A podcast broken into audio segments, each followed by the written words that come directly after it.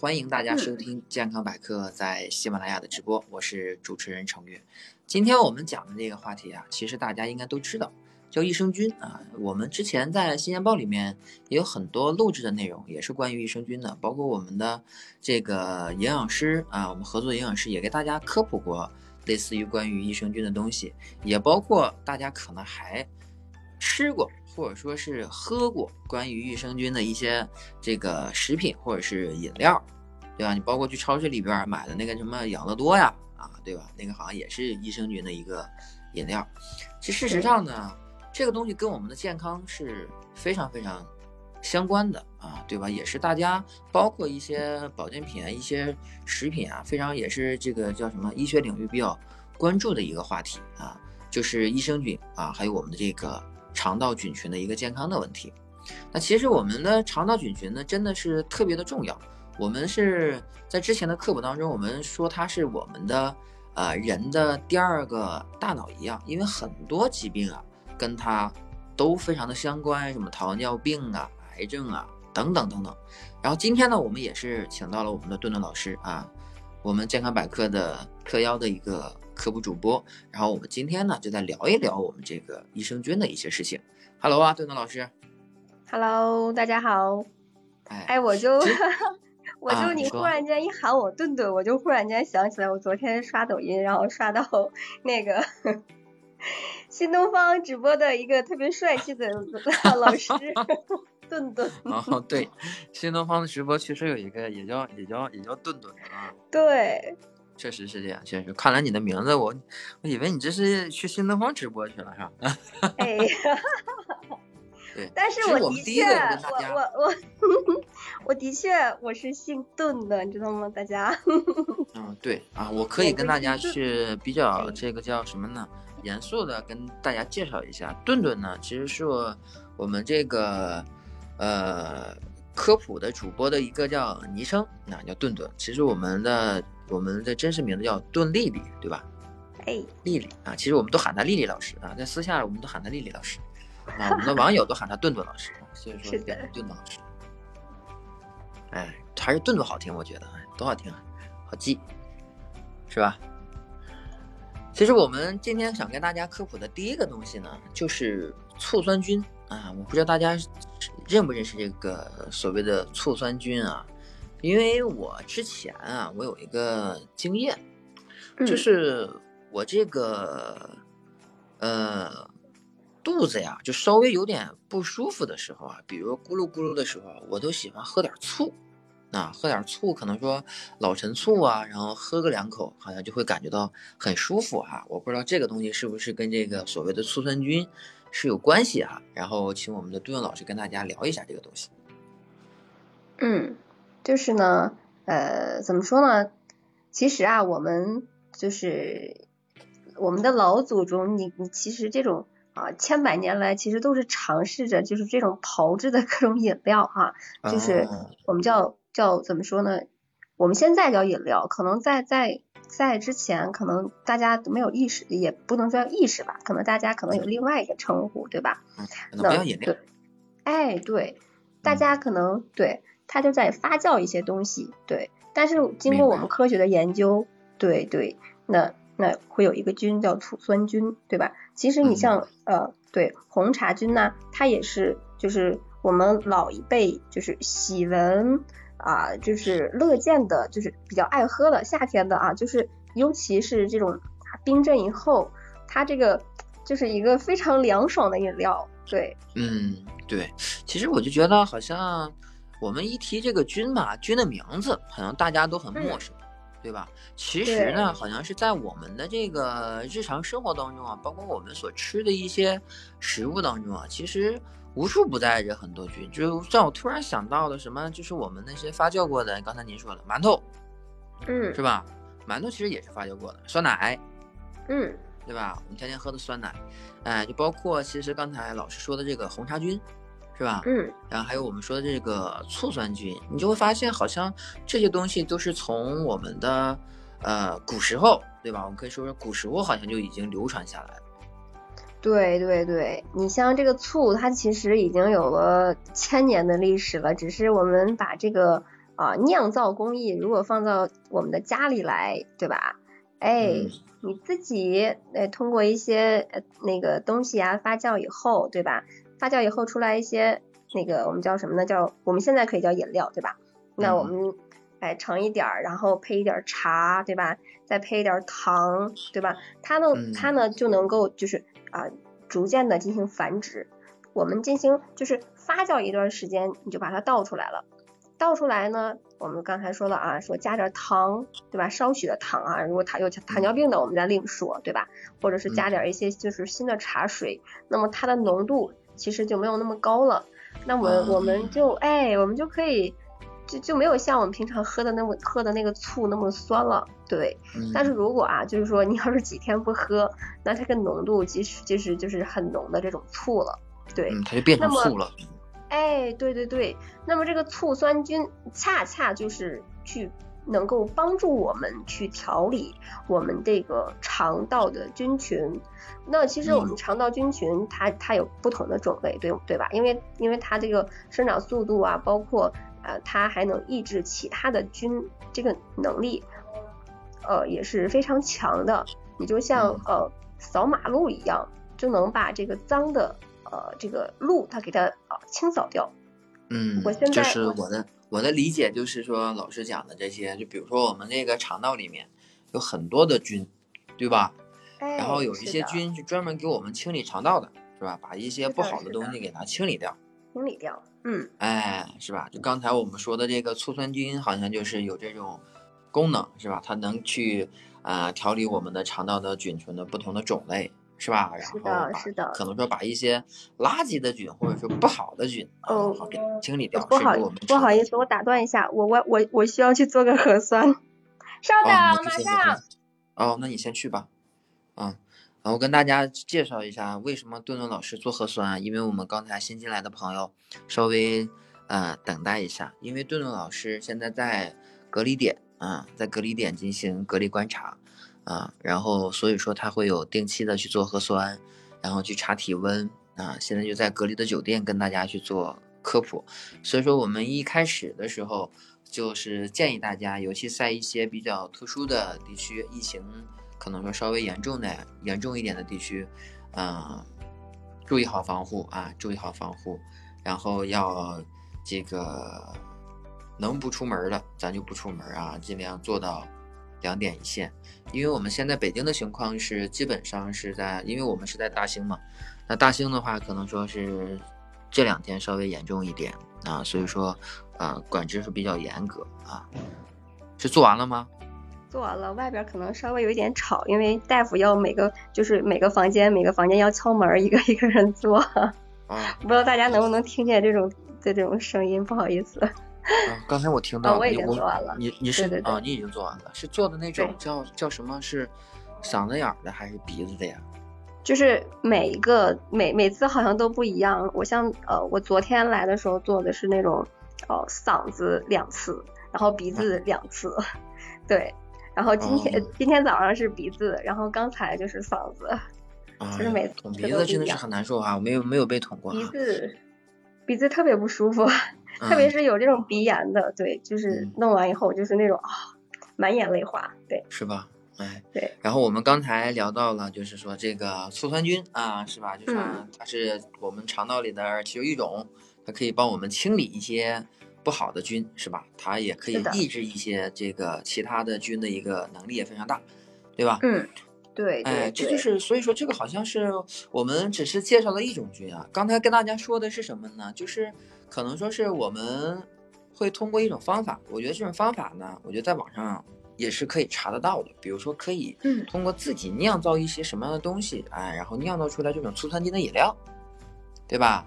然后大家在这个炎热的夏天的时候，可以去喝上一喝，哎，这样的话可能是对我们的肠道健康是有帮助的。对对，你像我们的人体啊，它其实有一个就是很强的叫免疫系统。对吧？我们免疫系统好的话，那可能就各种的啊病毒啊细菌呀，即使入侵了以后，那我们有一个强大的免疫系统也会把它给清除掉，对吧？对，那那但是呢，就是只要呢我们外来的这个菌呀，就是啊把它清除掉以后呢，但是有一部分它可能是就只保留或者长期存在，就是一些像一些正常的菌，对吧？存在我们的身体里边，对，就是我们我们称为这种菌呢叫定植菌。这种这种，哎，对，这种定植菌其实它呃有一部分是与生俱来的，也就是说，当孩子出生的时候，出生以后，那我们妈妈的这个产道的周围会接触的一些空气，那它第一时间所生下的这个环境，其实这些细菌啊，人体的这些免疫系统还没有产生，就是还没有建立，那么它就跟人就一起结合起来。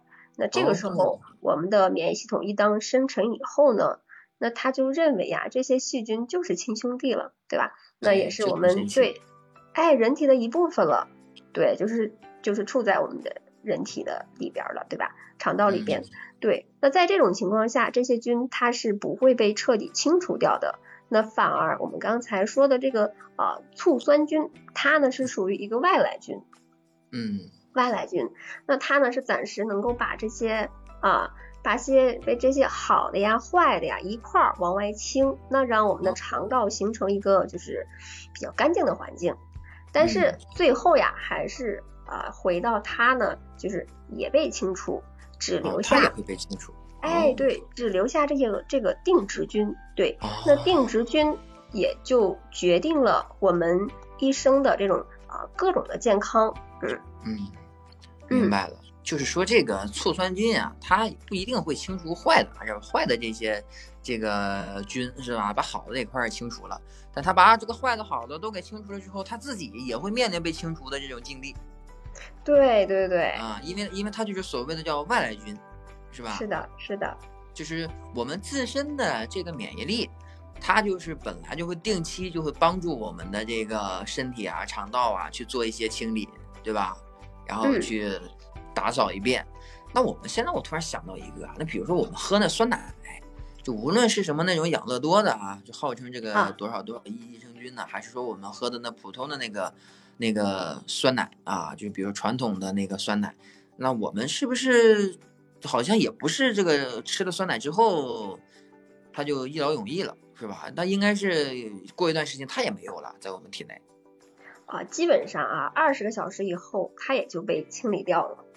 哦，那其实时间也挺短的哈。对。我们喝了喝了一杯酸奶，它也是能，也是能，也只能顶这个十几二十个小时，对吧？它 这个菌也就没有了，是吧？是的。那您刚才说的这个叫定植菌，它是不是也分这个什么好啊、坏啊这一分呢？呃，这个定植菌它其实它也是也有也分这种好的坏的，它其实呃它有很多种类啊，就是啊对，那其实，在某一个阶段，可能你的这个啊饮食调整的好呢，它会多；那个这个差的呢，它可能就是你饮食习惯不太好的时候，它也会多。但是呢，就是那这一生中呀，它就是仍然在我们的体内，就是呃叫叫怎么着呢？叫相互。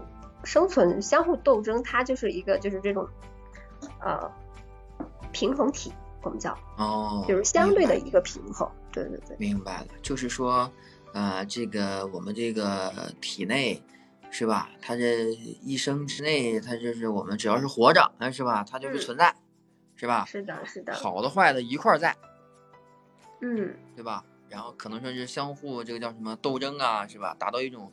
平衡啊，可能说是这种平衡是一种动态的这种平衡，对吧？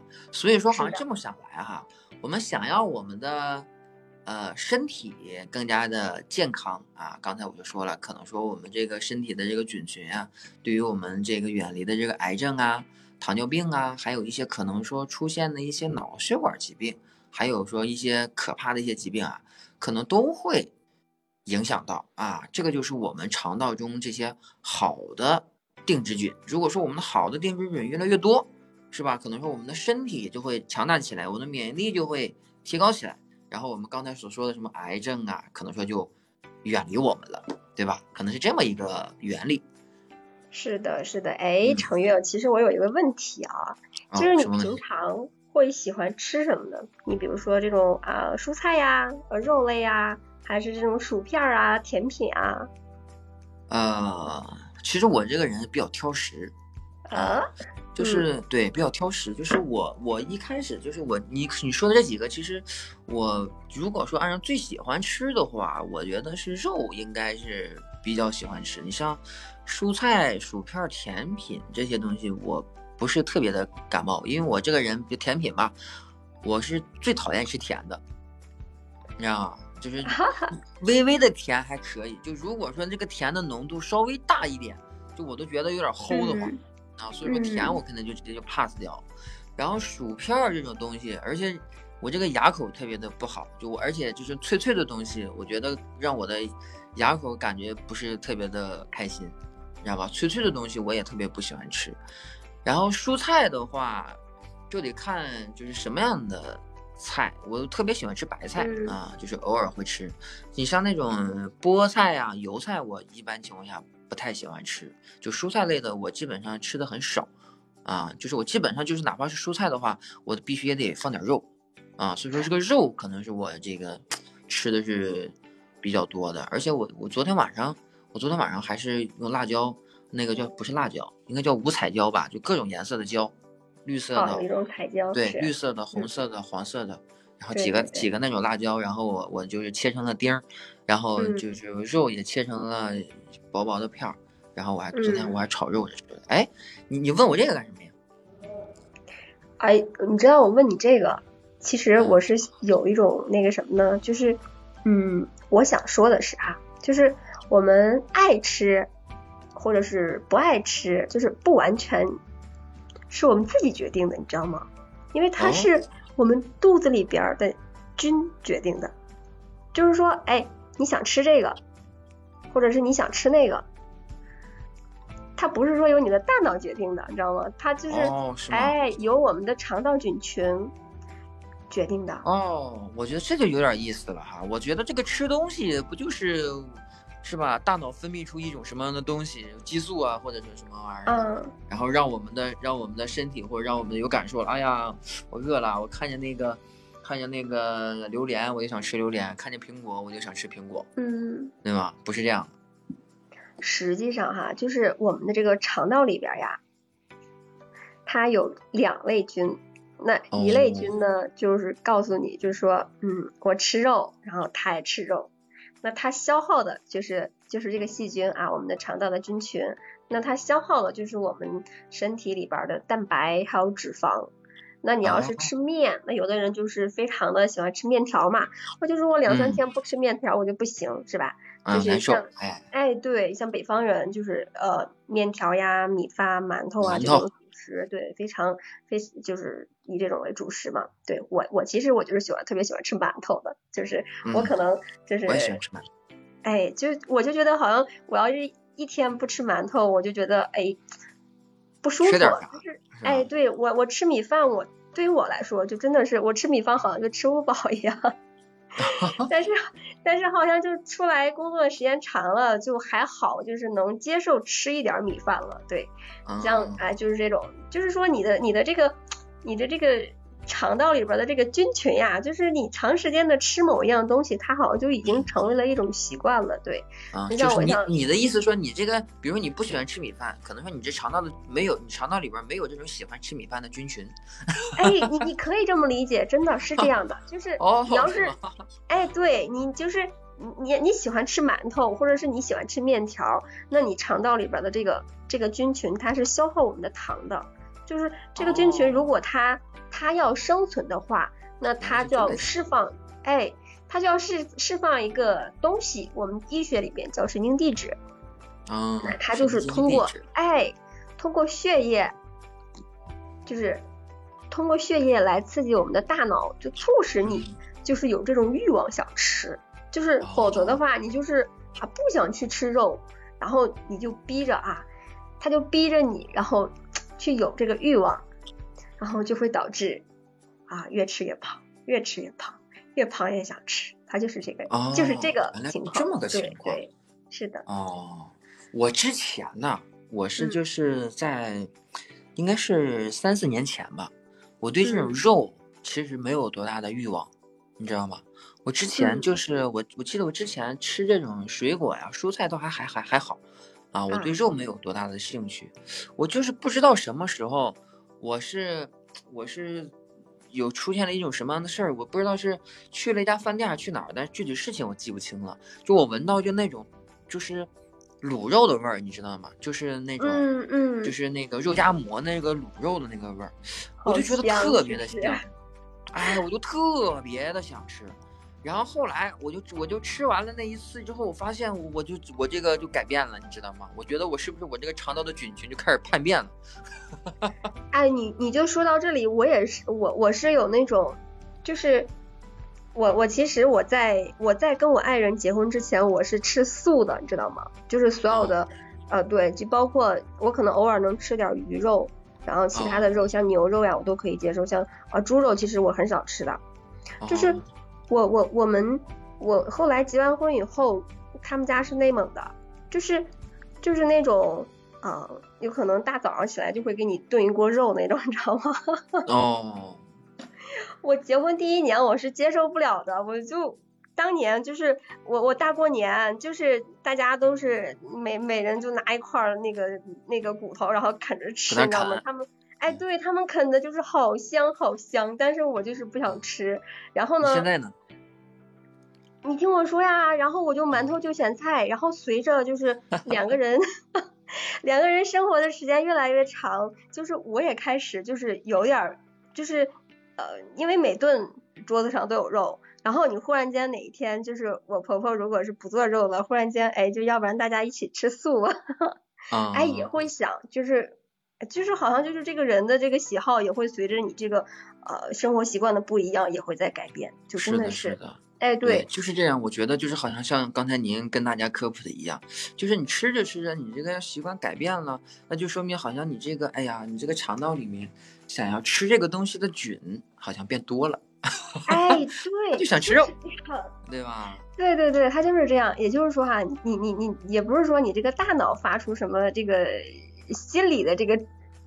因素传给大脑啊，就是然后其实什么让你大脑在反应啊，就是通它其实就是啊通过一个神经神经递质的反应传输给大脑，就是说啊我最近我最近想吃特别想吃面条，就是啊打卤面，然后不是那个是什么对吧？我觉得就特别奇怪，就是有就是我们我们有时候就是可能说你说现在也不是说是吧，像过去的那个年代了吃不饱，但是有时候你就特别特别想吃一样东西，是的。你不是在饥饿的状态下，不是说我这个饥不择食的状态下，就是很平常的时候，我就特别特别想吃一个东西。比如说，哎，突然有一天，哎，我特别想吃那个窝窝头了，你知道吗？嗯，就之前之前从来不吃窝窝头，但是我有一天我特别想吃窝窝头，就有那种感觉。我觉得这个就是我肠道的菌群在作怪，可能是我就想缺那种东西了。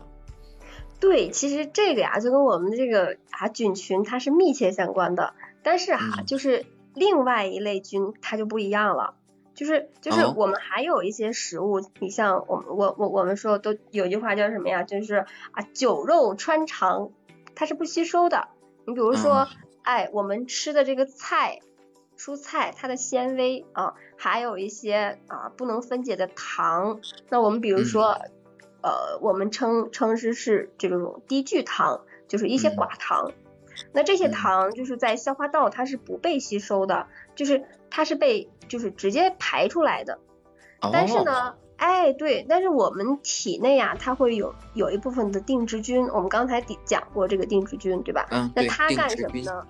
哎，对，它就是它是来消耗你没有用的食物的。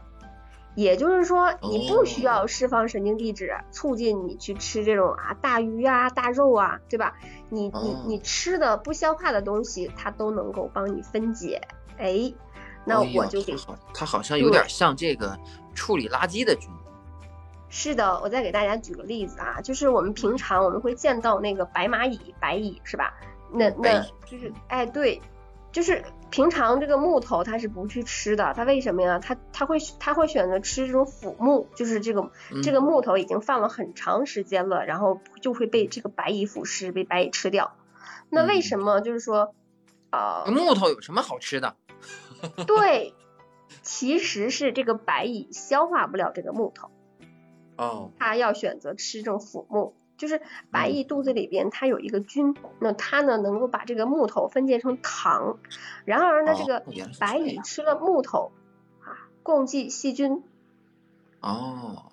对，然后这个细菌呢又成又分解成糖，那它再倒过来，其实我们人体就是会有大量的这种菌，就是不需要我们吃下来的这种啊啊肉啊蛋呐鱼啊面条啊，对吧？那它只需要我们吃蔬菜，就是吃的一些啊粗纤维，那这些纤维呢，它就能够啊用这些你爱吃的菜呀，爱吃我们的这个食物残渣的菌，那恰恰啊就是。那我们的肠道就是需要的这种好菌哦。你像，对对有些食物其实它的啊，它的这个这个丰厚度它就增加了。那么它增加以后，那菌就能把它的地盘就给占领了，就自然而然的其实就是减少了。你就是像就这样的话，就是可以促使你就是说啊，想吃肉啊，或者是想吃蛋这种。啊，想吃鱼啊，这些菌，那它的含量就降低了，降低了以后呢，对，你就自然而然的你就不想吃了，你就不想吃这种大鱼啊、大肉啊或者油腻的东西了，哎，嗯，那么你的体重就慢慢慢慢的下降了。哎，这么一说哈，好像这个玩意儿跟减肥还有关系，是吧？是的，是的。哎，就是我理解一下哈，就刚才我们讲的这些，就说我们这个肠道是我们人的。第二个大脑，哎，刚才也就说了，我们想吃，我们想吃某样东西啊，不是您想出来的，对吧？不是说，哎呀，我想，哎呀，我想吃这个，想吃那个，不是，而是我们的肠道菌群发出了一个指令。如果你特别爱吃肉，哎，那你就说明呢，你这个肠道菌群里面有爱吃肉的菌。对吧？嗯，如果说您喜欢吃这种蛋糕啊、甜品呐，或者说油炸的一些一些东西呢，那就是说明你这个身体里面啊有喜欢吃这些的菌。哎，但是呢，有些人的身体啊特别的不健康啊，为什么？因为他老吃油炸的，对吧？那是因为你这些垃圾食品进到这个体内，然后呢，你这些喜欢它的这个菌呢就太多了。对吧？老让你吃，哎，老让你吃，你就吃着吃着你就不健康了。我都认为这些菌是坏菌，你知道吗？不好的，哎，是不好的，对吧？因为他老让你吃这些油炸的啊，你不吃着吃就变胖了嘛，对吧？越吃越胖，越胖越想吃。但是有些人呢喜欢吃蔬菜，对吧？我觉得说明他的这个肠道还是很健康的，是吧？哎，他因为他这个这个这个身体里面就会有很多很多。呃，爱吃蔬菜、爱吃水果的这个菌在这里面。那我们当时刚才开场的时候啊，我们其实提到了一个什么呢？就是我们这个肠道的菌群呢，是吧？它是可以让我们远离一些疾病的啊，比如什么糖尿病啊、癌症啊、脑血管病啊等等，是吧？它可以让我们远离这些疾病。其实我们是要让我们的顿顿老师跟大家分析一下啊，咱们就先说一说这个菌群和这个糖尿病之间到底有一种什么样的关系呢？嗯，其实啊，我们人类就是亿万年繁衍过来呢，到今天其实吃饱的日子很短，其实也就哎对近百年，差不多哎对，就是呃物产丰富我们才能吃饱，但是亿万年人类都是处于这种哎饥饿的状态，那么这种饥饿的状态它就会。有两大系统，对，实际上就是我们的这个。胰岛素还有这个胰高血糖素系统，就是哎对，嗯，胰岛素，嗯，那这两大系统它是干什么的呢？就是一个呢就是负责往身上合成，就是它呢叫胰岛是胰岛素系统，那一个呢就是把我们纯的这个脂肪啊、肥肉啊变成糖，那用来用。对对对，这个脂肪肥肉还能变成糖，哎呀，这个厉害了。嗯。这个呀，就是我们的这个胰高血糖素的这个系统。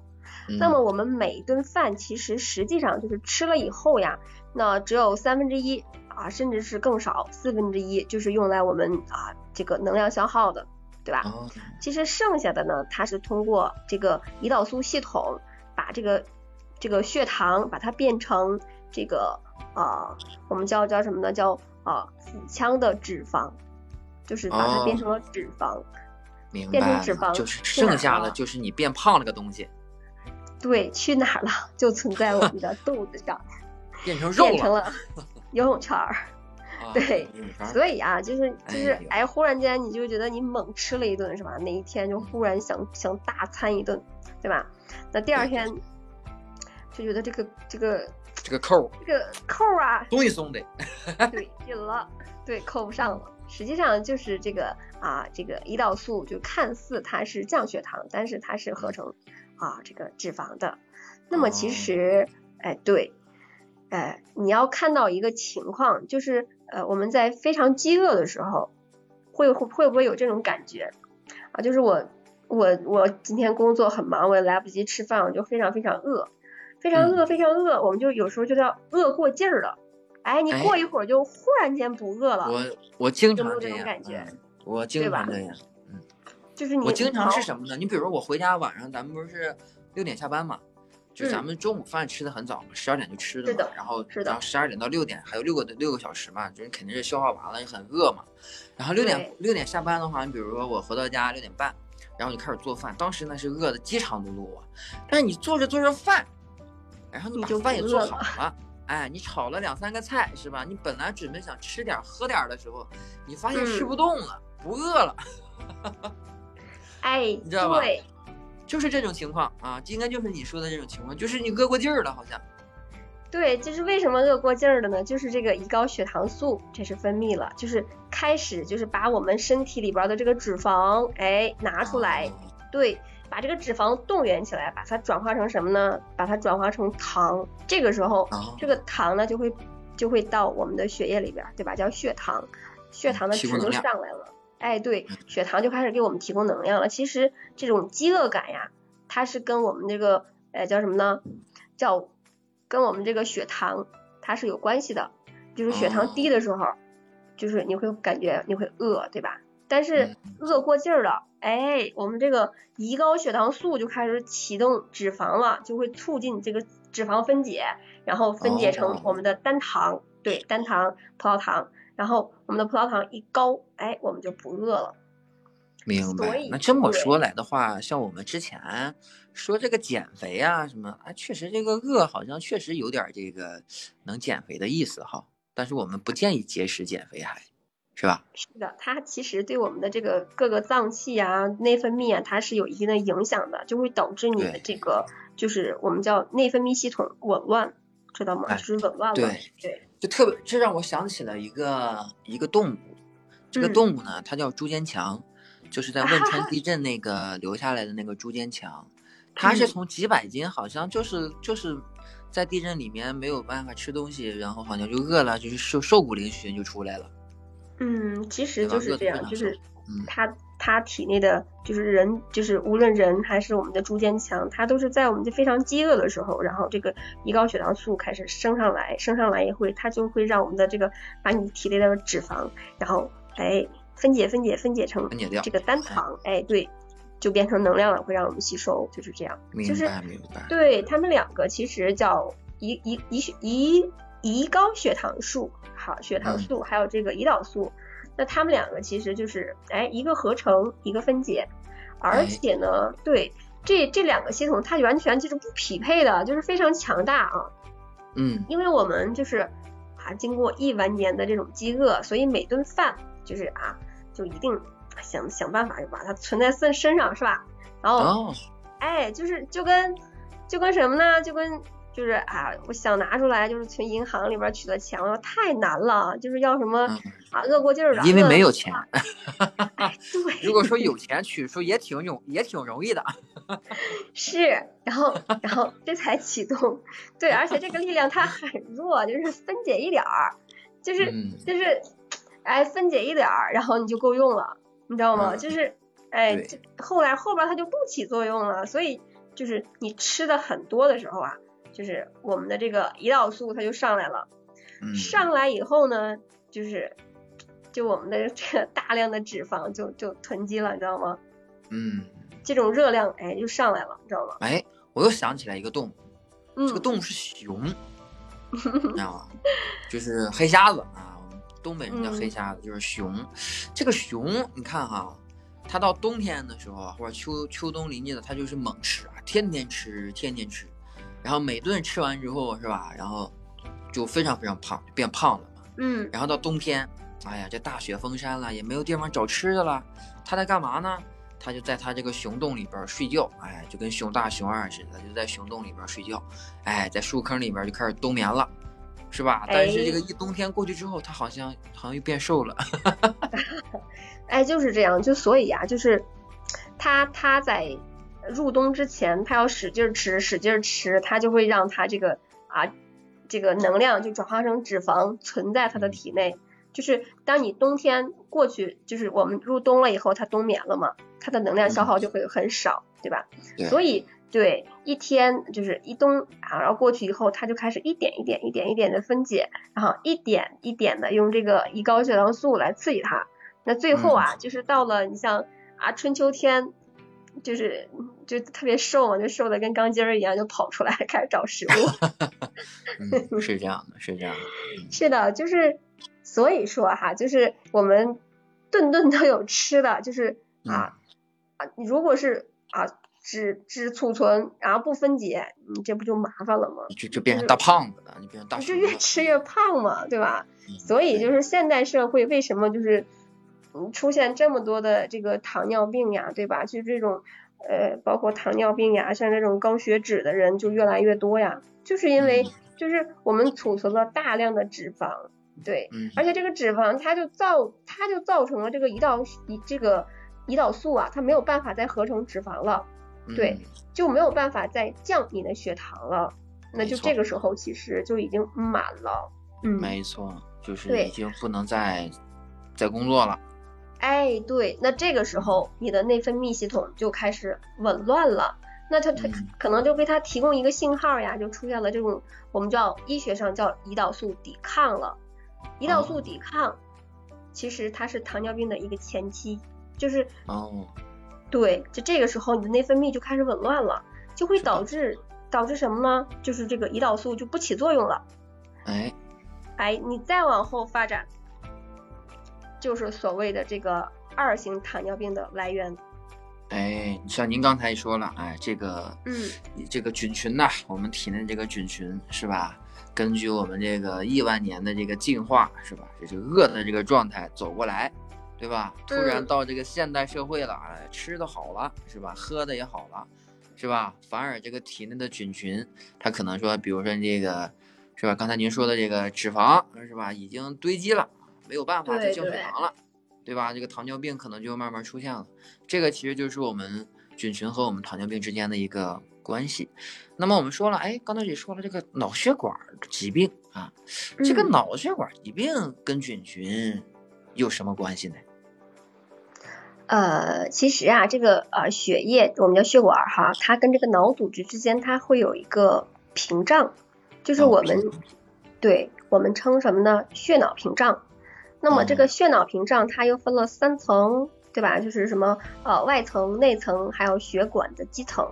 就是如果这个血脑屏障的功能不行了，出现这种渗漏了哈，那我们就很多的脑的疾病就上来了。你比如说像呃。感染性的病呀，什么退化的疾病呀，包括我们使用的啊药物啊，也会通过这样的渗漏，就会导致脑子的啊脑的损伤损害。嗯，所以呢，这个血脑屏障的完整，就是保证了我们大脑健康，对吧？大脑的这种啊长盛不衰，就是保持青春，对，保持青春这样的一个。对我我突然记起来一个，好像我们之前在做了一期直播的时候，是做那个关于老年痴呆的事情。对吧？嗯，这个老年痴呆里面好像，呃，您也好像去介绍了一下，可能说对于我们这个菌群好像也是有关系的。比如说我们身体的菌群会好的话，然后会抵抗能力会强的话，好像这我们的脑子就会越来越年轻，然后我们的脑子转的就会越来越活，好像也有这个跟我们科普的，好像跟这个确实是有关系的。那我们就相当于您说了啊，这个血脑屏障啊存在，对吧？那比如哈，万一有一天，哎。这个血脑屏障它破了，哎，嗯，什么事儿发生了呢？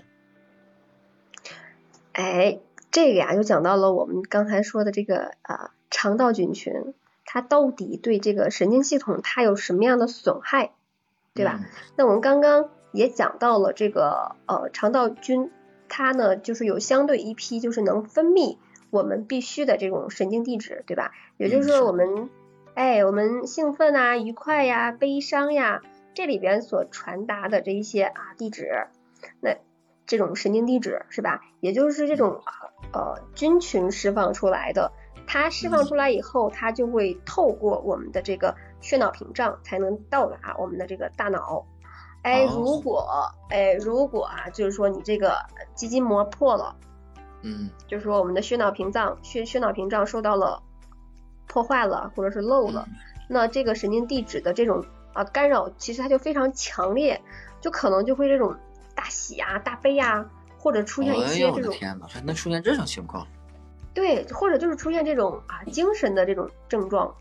那么其实像一些呃老年，还有一些呃一类菌啊，它其实呃它分泌一些就是会破坏我们基层的成分。那么嗯这些成分它破坏了以后，就会导致这种啊中间破损的更厉害。那更厉害以后，你就像各种的这种啊有毒的呀、有害的物质，那透过呃血脑屏障，它就会渗漏到我们的脑组织呀，包括这种呃神经细胞，就是直它会跟我们这种直接接触了，就是没有、哦没有这个屏障了，对吧？对，对然后就会直接导致我们的这个啊老年痴呆呀，或者这种神经退化呀。对嗯对对，又来了。所以就是呃，就是为什么就是有的人到了呃九十岁呀、一百岁，那他的还是很就是思维很清晰啊，但是有人为什么嗯就是到了哎六十多岁就开始不记事儿了，对吧？嗯对，其实这里边儿就其实就是和目前全世界的这种研究的跟老年痴呆呀，包括呃这种神经退化菌群，它是有密切关系的。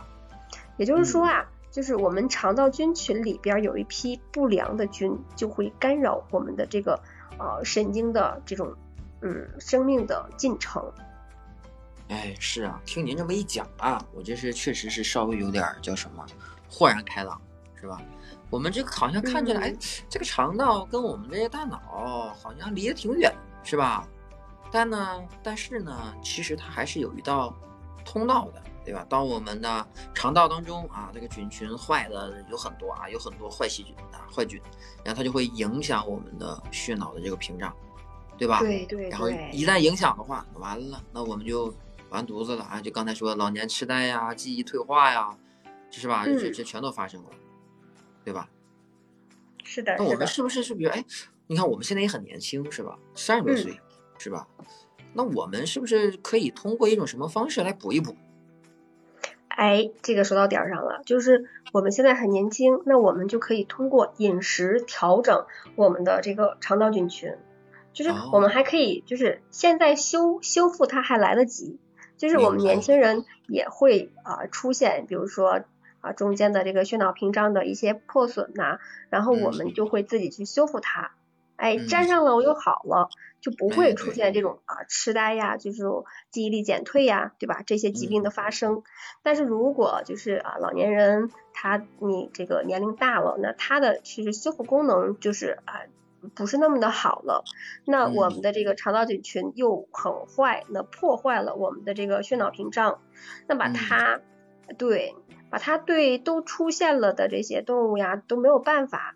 就是没有没有交代再修补了，所以嗯就是我们啊医学上也有一个专业的术语啊，叫嗯脑肠肿。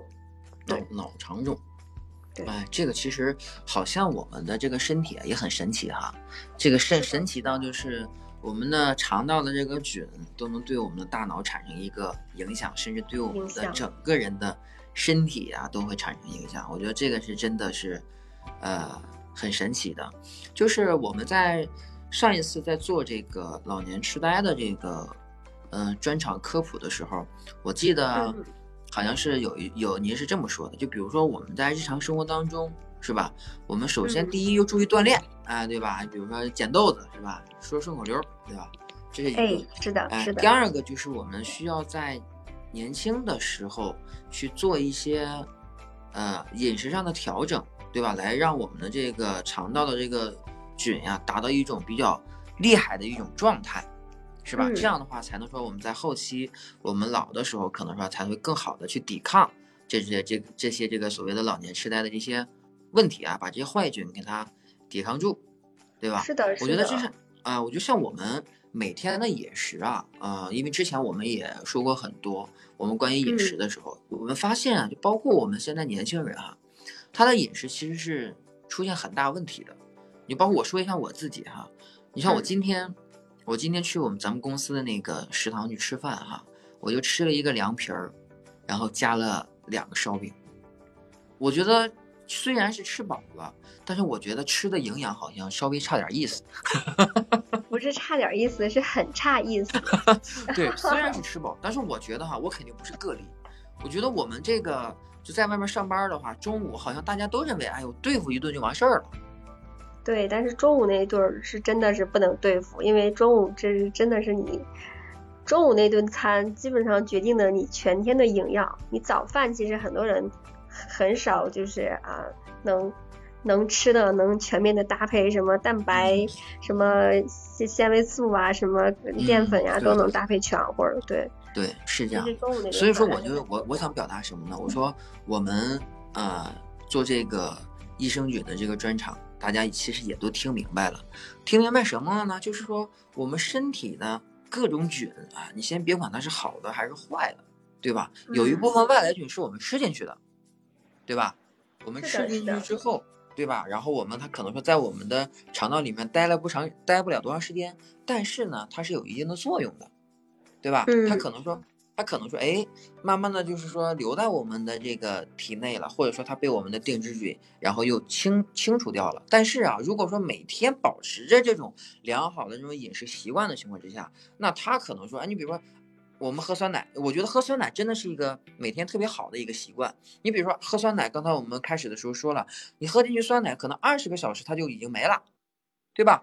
是但是，二十个小时之后呢，又到了第二天，你还可以再喝一杯啊。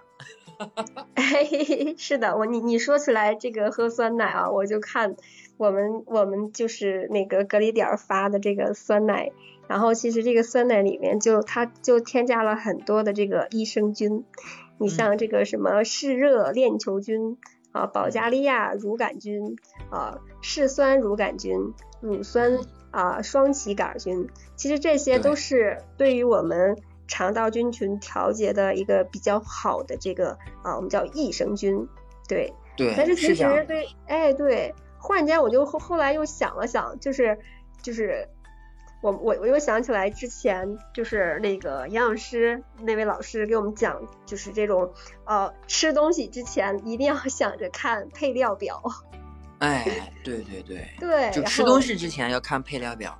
然后第二个呢，就是我们每天的饮食一定是要规律起来，合理的搭配。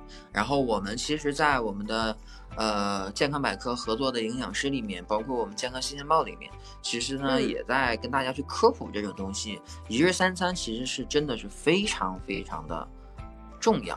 然后我们今天呢，花了一个小时的时间，然后跟大家去聊这个体内的益生菌呀，然后去对我们的脑血管呀，对我们的这个血糖啊一些影响的一些因素。其实它的影响其实是非常多的。刚才我说了嘛，我说好像每天喝一杯酸奶真的是特别好的一个习惯。趁着我们年轻啊，真的需要把我们的身体养好啊，真的需要把我们的身体养好。然后我们今天呢也是非常感谢我们的顿顿老师啊，因为昨天顿顿老师身体还不舒服，因为在开播之前说，因为可能说是在这个隔离点，因为有一些这个生活上面的一个不习惯啊，水土不服，然后也是身身体上特别的不适，然后今天也是抵抗着我们的这个身体不适，给大家来做这个科普了，非常感谢我们的顿顿老师还好，嗯啊，嗯，感谢顿顿老师，然后感谢我们喜马拉雅听友，然后今天下午的一个陪伴，然后也感谢喜马拉雅对本次节目的一个大力支持，然后我们今天的直播呢就到此为止了，然后再次感谢我们的顿顿老师，感谢我们的听友们啊，谢谢谢谢你们。好的，感谢大家。